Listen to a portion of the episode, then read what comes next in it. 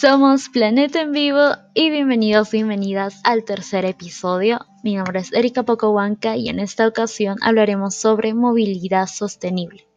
Más concretamente sobre la Semana de Movilidad Sostenible del 16 al 22 de septiembre que se celebra a nivel mundial. Pero si se encuentran en Perú con nosotros suele variar celebrarla del 22 al 27 de septiembre. Eh, con esto queremos empezar y con la conceptualización de movilidad sostenible. Esto también suele tener una variante llamada movilidad sustentable, lo cual no quiere decir que sostenible y sustentable signifiquen lo mismo, pero sí que movilidad sostenible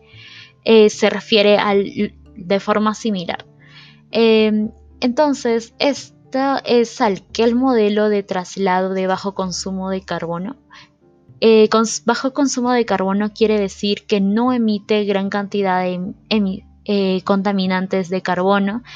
y que además suele ser saludable, que privilegia elevar la calidad de vida urbana y el bienestar colectivo, así como la creación de espacios públicos confortables que favorezcan la convivencia ciudadana. En otras palabras, es un modelo de traslado y de ciudad que permite a las personas ir de un lugar a otro sin generar tantas emisiones contaminantes pero también que sea de forma accesible, eficiente, segura, equitativa para todo tipo de personas y necesidades. Si me lo preguntan a mí, desde mi perspectiva, creo que es una de las herramientas más eficaces para luchar contra el cambio climático. Ahora, seguro con esto se hacen una idea de algunos modelos que cumplen con lo descrito y algunos ejemplos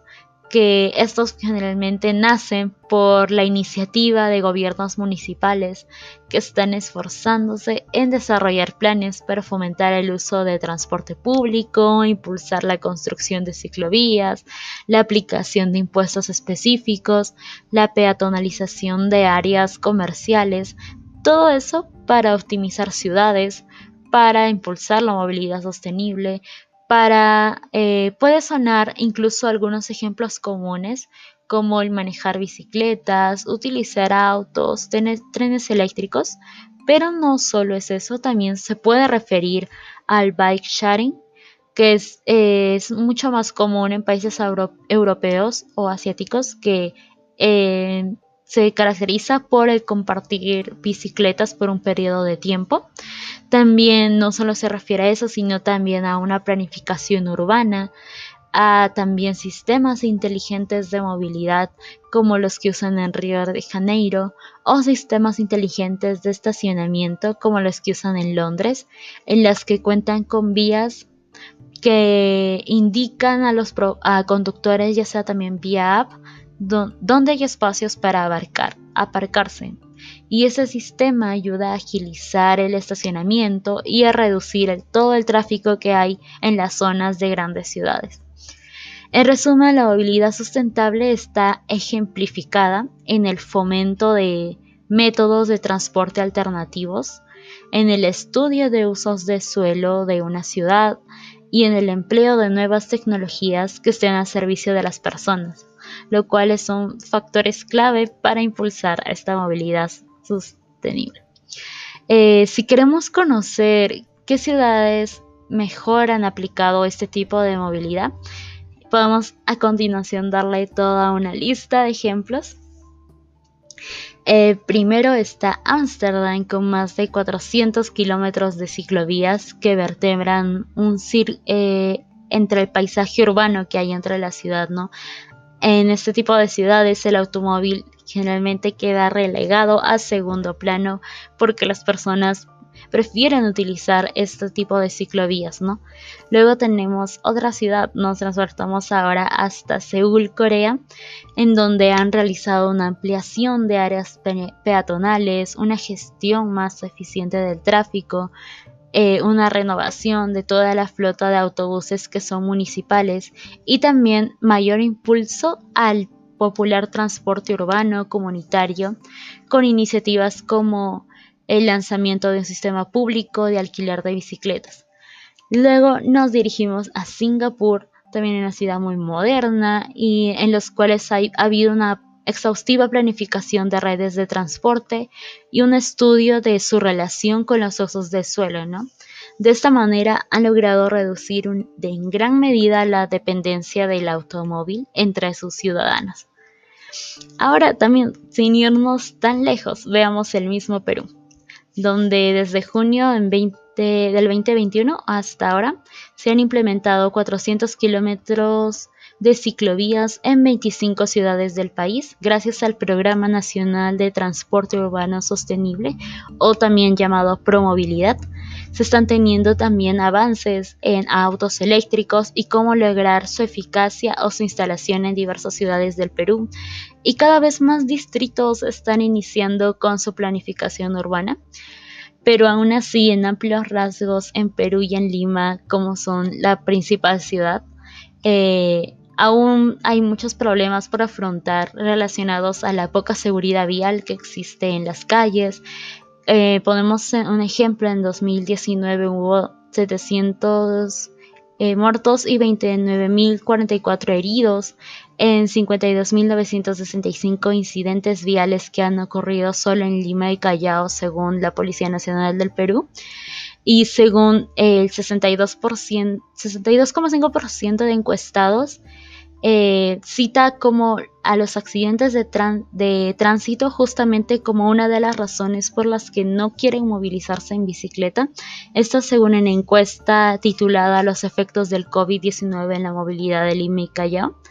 Y por tal consiste como esta una de las principales razones por las que están aún frenándose para adoptar o, migrar a una mejor movilidad. Eh, se podría considerar como la parte triste, pero justo con la conmemoración de esta semana, que es justo promover e incentivar el uso de opciones sustentables para movilizarse.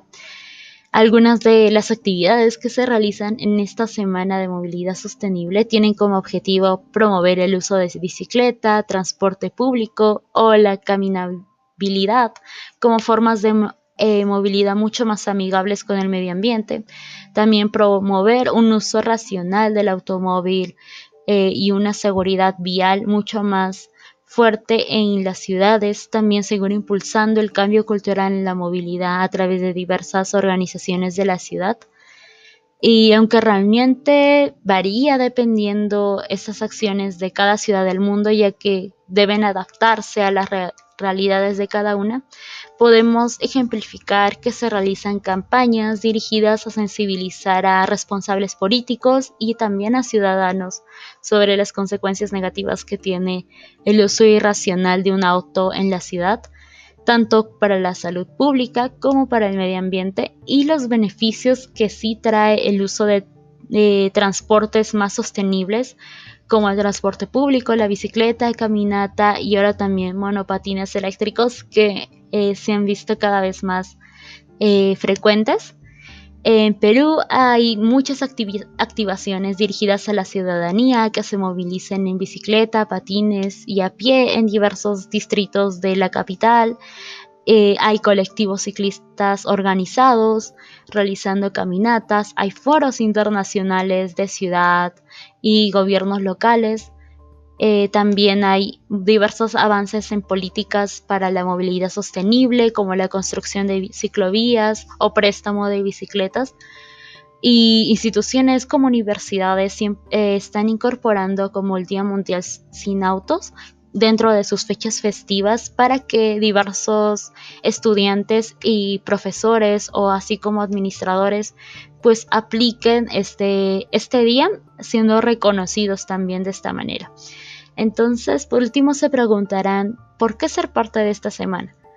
Bueno, podemos optar por la movilidad sostenible porque solo hay que pararse a pensar en toda la procesión interminable de ruidos, de seres metálicos, los miles de autos que se agolpan en las calles, que circulan unos tras otros, congestionando carreteras que atravesan un área metropolitana,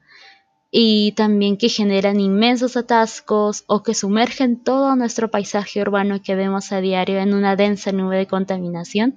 Entonces, eh, queremos justo con esta semana o con este mensaje eh, a que las personas puedan apostar por eh, ya sea